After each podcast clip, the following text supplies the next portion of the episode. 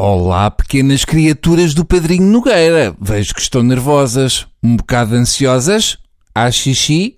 Um bocadinho, não é? Uma lagrimita, não é caso para menos. Faltam cerca de 80 horas para sabermos o que nos espera, depois de tecnoformas, cursos tirados com carimbos, vistos gold com ministros acima de qualquer suspeita, listas VIP nas finanças, segurança social por pagar, buraco do novo banco, contas marteladas no BPN, etc. Porque ficávamos aqui uma tarde.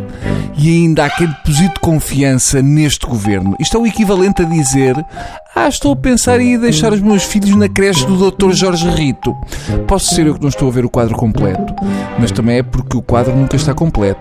Todos os dias há novidades. Fosse assim com a reforma de Estado e o Portas era o meu herói. A grande notícia de ontem é que Maria Luís terá dado ordens para esconder prejuízo do BPN. O BPN bate aos pontos o casal McCann no tempo a que nos anda a dar chatices. Nem me admirava que encontrassem a Medi camuflada nas contas. Ah, escondam aí o prejuízo.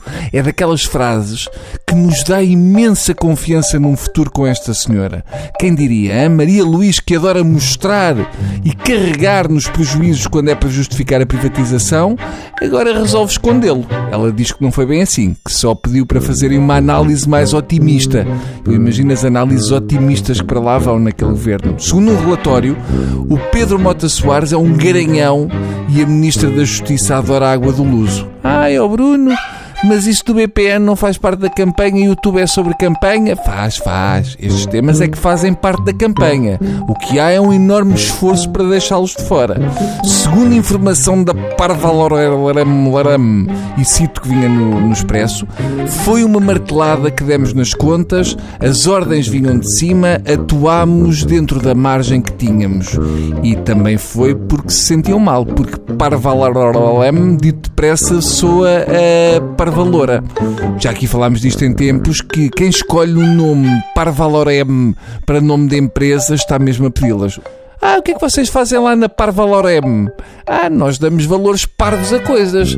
Mas esta coisa do ah, foi martelada que demos nas contas, as ordens vinham de cima, atuámos dentro da margem que tínhamos, também se podia aplicar a sondagens, ao desemprego, ao déficit, etc. No fundo, a PAF é uma coligação martelada. Reparem que o representante da Parvalorem diz que a martelada veio de cima. Eu diria, ainda a nossa Maria Luís, que as marteladas que vêm de cima são chatas e amolgam um bocadinho. Mas atenção às marteladas que vêm de baixo. Ui, uma martelada vinda de baixo, lá de baixo mesmo, e dada por muitos, pode doer muito mais. Atenção, tudo isto é metafórico.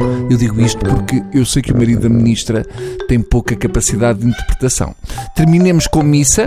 Segundo as notícias, Passos Coelho mostrou um crucifixo oferecido com amor por um fã, do qual não se consegue separar.